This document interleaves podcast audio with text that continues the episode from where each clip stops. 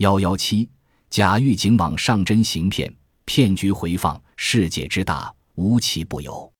自古警匪天敌，然亦不乏鱼目混珠者。记者从广东东莞市公安局获悉，一名刑事男子冒充狱警在互联网上行骗，其对象多为有较强经济实力的单身女性。目前，该男子因涉嫌诈骗十名女子合计人民币五十万元，已被依法刑事拘留。江某是南宁市灵山县人，现年三十七岁，尚未成家。据当地群众反映，江某平日游手好闲，不务正业。虽然他的文化程度不高，但骗术却十分了得。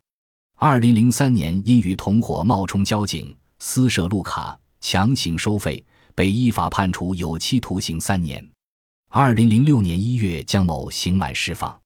四年的劳改教育生活，不但没有使江某改过自新，反而变本加厉。江某的犯罪手段也更加高明起来。出狱后，江某依然不务正业。整日过着灯红酒绿的奢靡生活，微薄的收入难以满足其挥霍，于是将罪恶的魔爪伸向了一些有较强经济实力的女性网民。怎样骗取对方的信任呢？身份是很关键的。于是，江某摇身一变成为狱警，这对于他有着得天独厚的优势。四年的监狱生活使他熟知警察的办案特点，加之江某喜欢看一些警匪小说。于是每次上网都以警察的身份结识网友。二零零六年二月，江某在网上以铁索风云一位广东女网友李某。开始，江某便自称是南宁市灵山县狱警。由于江某熟知狱警的工作内容和细节，所以很快取得了李某的信任。逐渐的，二人成了无话不谈的好朋友。除此之外，二人还经常电话聊天。李某也非常喜欢听江某讲述监狱里的故事，这对于江某来说真是信手拈来。二零零六年四月六日，李某接到江某的电话，江某说：“在我去广州出差的途中，因在火车上睡觉，钱包被偷了，现在身无分文，只好向你求助。”李某也正想见见这位经常和自己聊天却未曾谋面的狱警朋友，于是急忙赶去车站接他。二人一见如故，聊得很开心。李某请江某吃完饭后，江某提出向李某借两千元，并说：“等我回家后马上还你钱。”李某开始有些犹豫，担心受骗，但又觉得两千元不多，还了最好，不还用两千元买个教训也值。于是很爽快地把钱借给了江某。一个星期后，江某说：“我已经到家，感谢你的帮助。”并且已经把钱打到了你的银行卡上。李某核查后，果然发现自己的银行卡上多了两千元。至此，李某悬在心头的一块石头终于落了地，也由此更加信任江某。但他万万没想到的是，一只罪恶的黑手正在伸向他。一个月后，江某又到广州出差，这次他带着丰厚的礼物，专程到李家拜访。并且请李某全家在星级饭店美餐了一顿，给李某父母留下了很好的印象。二零零六年七月，股市开始反弹，一片红火。江某称自己进修过理财专业，随后便把自己从书上背来的一些理论道听途说给李某。江某说：“现在投资股市是千载难逢的好机会，虽不能说是一本万利，但投资半年翻个两三番还是没问题的。”李某对高额回报有些心动了，但因自己既没时间，又缺乏这方面的知识，于是把五万元的存折交给江某，让其代理投资两万元，并且还答应从收入中拿出一部分作为江某的劳务费。李某做梦也不会想到，江某不但将钱全部取出，而且在不到一个月的时间内将这笔钱挥霍一空。为了不引起李某的怀疑。江某在二零零六年八月九日将四千元汇入李某账户，吹嘘这是收入所得，也因此李某对江某更加充满信任和感激。二零零六年十月，江某给李某打电话说：“我母亲病重，需要手术，可眼下没钱，父母就我这一个儿子，他们为了我上学找工作吃尽了苦头。”江某说的声泪俱下，并使出了浑身解数，终于感动了李某。李某随即筹集了五万元交给江某，让其应急。江某拿到钱就回了老家。一天天过去了，一直没有江某的消息。李某有些犯怵，于是想以问候江母为借口给江某打电话，不料一连打了几天都是关机。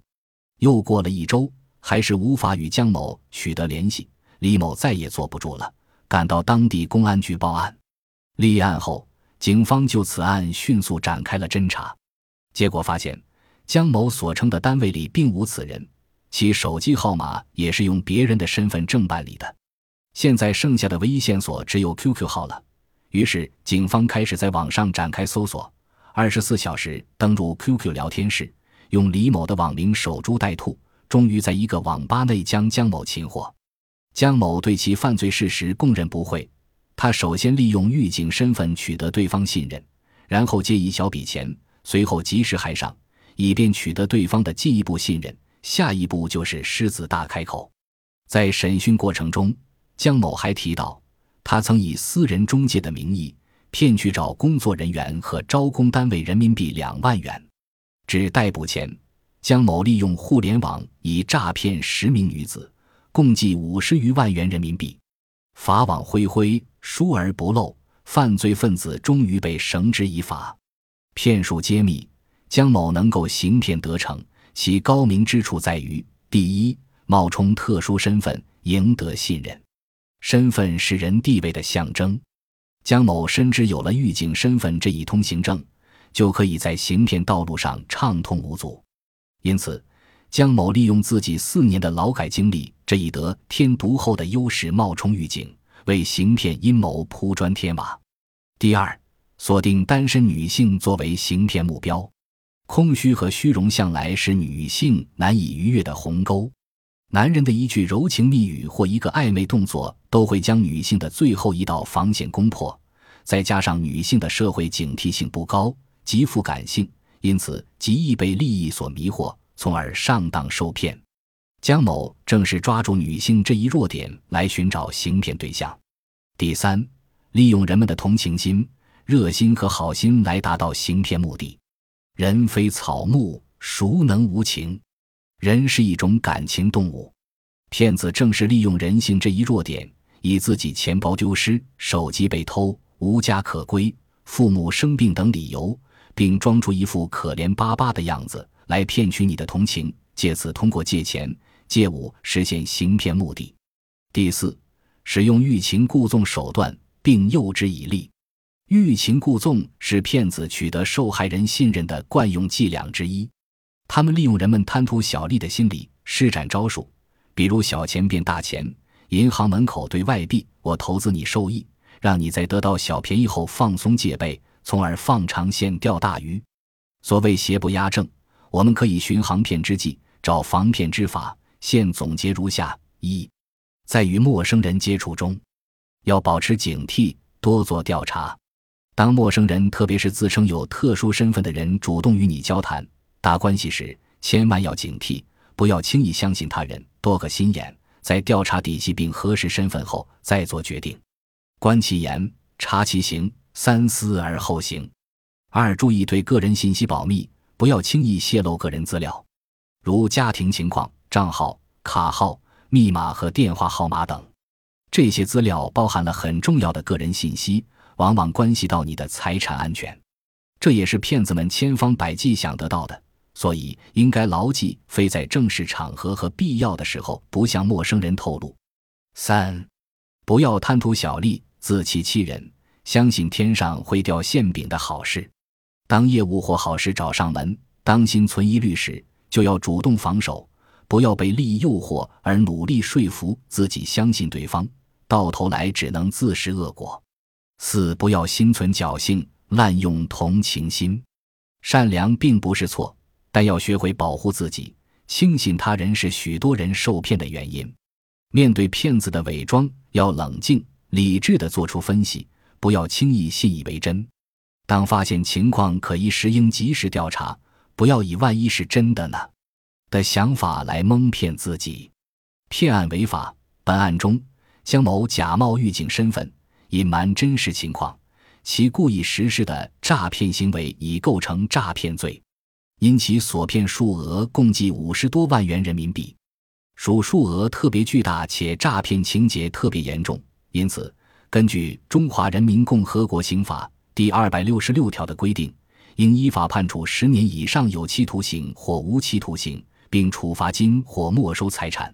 此外，因江某曾因诈骗受过刑事处罚，且又属于惯犯。因此，一情节应加重刑罚处罚。